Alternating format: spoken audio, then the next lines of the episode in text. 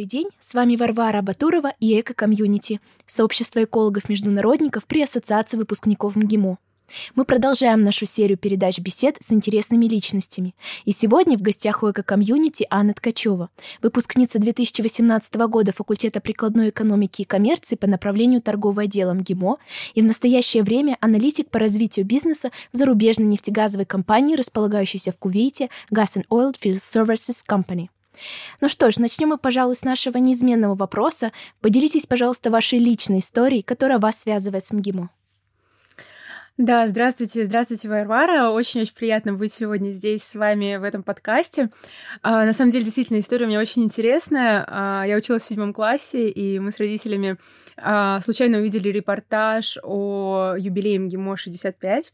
А, МГИМО было 65 лет, и я просто настолько прониклась всей этой дипломатической индустрией, а, видя то, как люди действительно меняют мир, как они представляют интересы России за рубежом, какие там студенты, выпускники. И меня настолько тогда загорелось загорелись глаза, что вот с седьмого класса это была моя мечта, да, а, поступить в МГИМО и в дальнейшем представлять интересы России а, на зарубежной арене. И забавно, но уже сколько, более 10 лет спустя а, я все еще следую этой мечте и ее воплощаю в жизнь. А после получения красного диплома вы решили поступить в зарубежную магистратуру. Почему вы сделали именно этот выбор? В чем вы видите отличительные особенности между учебой в России и во Франции? И в чем, по вашему мнению, заключаются преимущества получения магистрского диплома за рубежом? Да, очень хороший вопрос. МГИМО за 4 года дал действительно очень отличную а, базу а, как знаний, так и, разумеется, французского языка, влюбила нас в эту французскую культуру, а, историю, традиции. И, наверное, мне было действительно интересно узнать, насколько это так в реальной жизни. Вот, я сдала Дальф на C1 и решила, почему бы не поступить в магистратуру. Это было отличным решением, потому что, знаете, из туристического автобуса в Париже далеко не видны все бюрократические особенности культуры, поэтому а, только поучившись там, можно было это действительно все узнать, изнутри.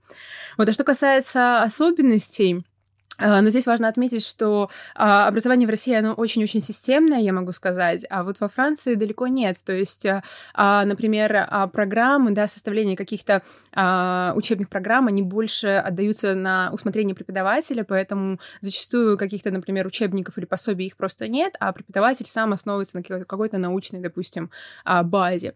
Это и хорошо, и плохо, но в то же время это был интересный опыт. Ну и говоря о системности, было забавно, потому что нас всегда учили в ему э, писать лекции очень э, системно и структурно. Мы делали схемы, диаграммы, да, что-то э, самое основное выписывали. А вот в Сорбоне студенты наоборот, они пишут все дословно, то есть э, порой попросив э, лекцию у студента э, Сорбоны, можно было увидеть какие-то шутки и смешные моменты, которые говорил преподаватель во время лекции, потому что там просто все дословно написано.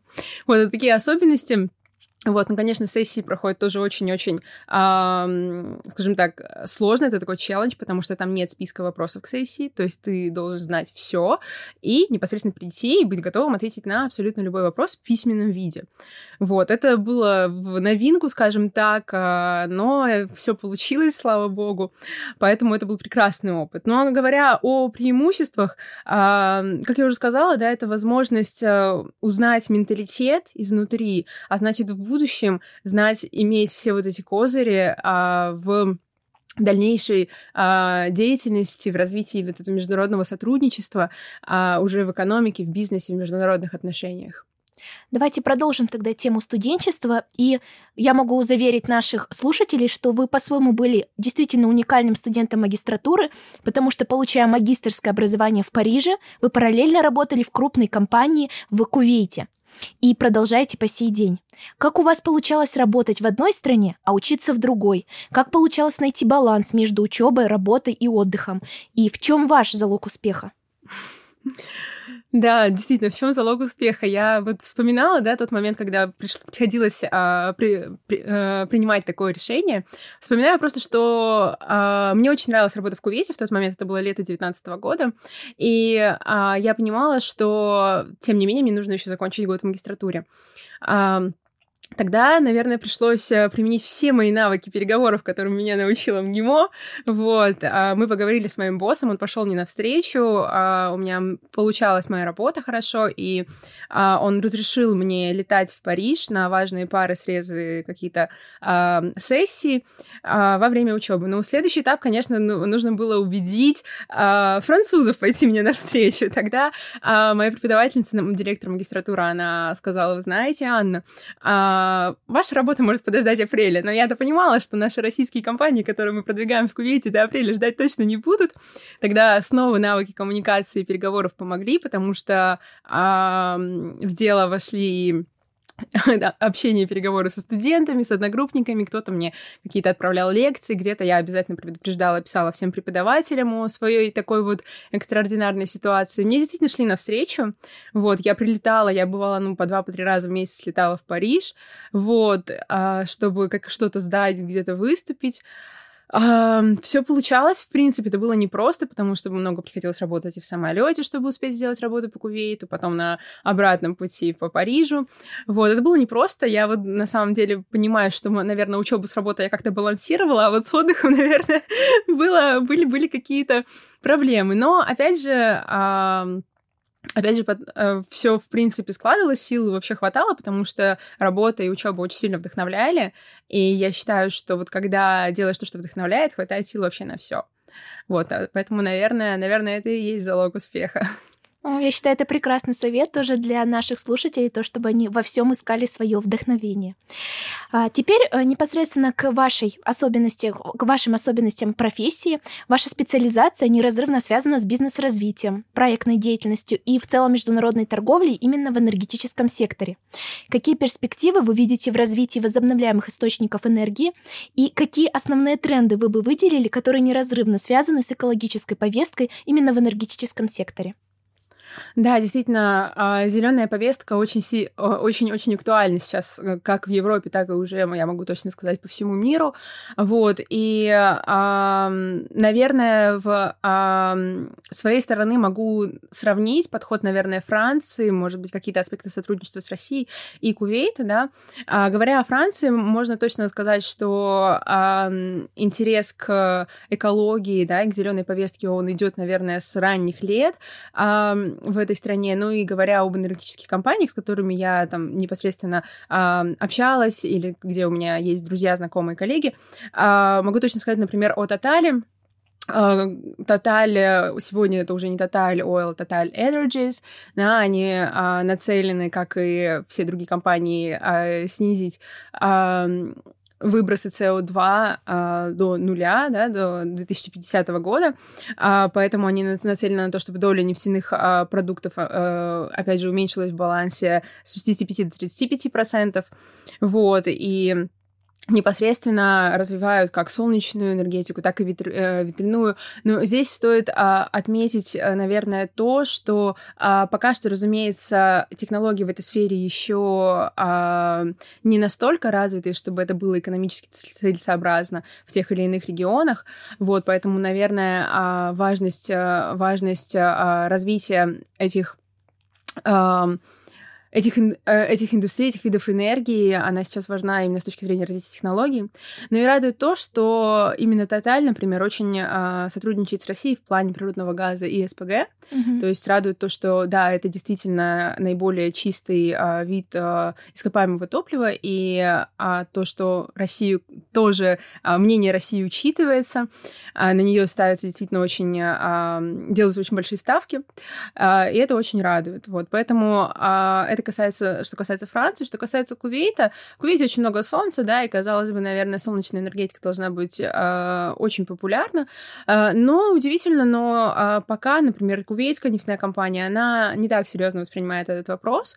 А, да, э, солнечные панели э, есть, э, то есть они пробуют, они смотрят, оценивают, э, но пока каких-то серьезных инвестиций именно со стороны Кувейта э, не выделяется на этот вопрос. Вот, но опять же надеюсь, что в будущем, да, с развитием технологий и стоимость э, стоимость, а, опять же, электроэнергии, а, полученной а, зелеными чистыми способами, она все-таки снизится, и это будет более, более выгодно. Потому что, например, компании сейчас, они стремятся как снизить долю выбросов, да, также они, развивая, да, э, зеленые источники энергии, либо же они стремятся улавливать СО2, либо озеленять, допустим, территории. То есть есть несколько способов, да, и моя, наверное, позиция здесь здесь а, в том, что нужно объединять усилия, нужно однозначно сотрудничать, и нужно подходить к этому вопросу с абсолютно разных разных ракурсов. Только тогда будет достигнут результат, и цель номер семь устойчивое развитие, да, а, то есть доступная по цене чистая энергия, она только тогда будет а, достигнута. Да, и тогда предлагаю перейти к нашему последнему вопросу. А, в чем вы видите преимущество обучения ГИМО? А, какие навыки вы приобрели в процессе учебы на бакалавриате? И какие бы вы советы дали сейчас абитуриентам? Угу. Uh, преимуществ на самом деле очень-очень много. Сегодня вот мы видели с моей uh, преподавательницей по французскому, буквально тоже обсуждали uh, этот момент, и я могу с уверенностью точно сказать, что МГИМО дает потрясающие качественные знания вот в сфере, в которой вы здесь учитесь. То есть у меня это международная торговля, и эти знания мне пригождались не раз и во время учебы в Сорбоне, и а, во время моей работы, а, тогда, когда, например, мои а, одногруппники чего-то да, наоборот не знали. То есть эти знания они действительно очень-очень качественные, высокого уровня. Конечно же, знания языков а, тоже выпустившись МГИМО, вы свободно разговариваете на двух минимум языках. Я считаю, что это, это очень-очень здорово. А, ну и, конечно же, МГИМО — это возможности, МГИМО — это нетворкинг, МГИМО — это, это просто это столько дверей, которые в будущем вас выводят, наверное, а, совершенно на другой уровень. Вот. И переходя к советам, которые я готова дать студентам, Стоит сказать, что учиться в МГИМО — это большая удача, и МГИМО а, своими возможностями, а, как я уже сказала, помогает студентам достичь всех их целей. Вот, поэтому этими возможностями нужно пользоваться, вот, а, нужно общаться, нужно везде участвовать во всех конференциях, которые вам, опять же, интересны и вас вдохновляют. Вот, и тогда ГИМО даст вам, откроет все эти двери, и а, непосредственно встретите здесь наверняка, я даже уверена, своих друзей, своих будущих коллег, а, будущих партнеров, и, и уже МГИМО семья, она будет с вами всегда по всему миру, где бы вы ни были. Спасибо большое, Анна, за нашу очень интересную беседу. Уверена, что каждый из слушателей почерпнул что-то для себя новое и полезное. А я напоминаю, что с вами было Эко-комьюнити, сообщество для всех неравнодушных комплексным эколого-экономическим и социально-политическим вопросам. До новой встречи!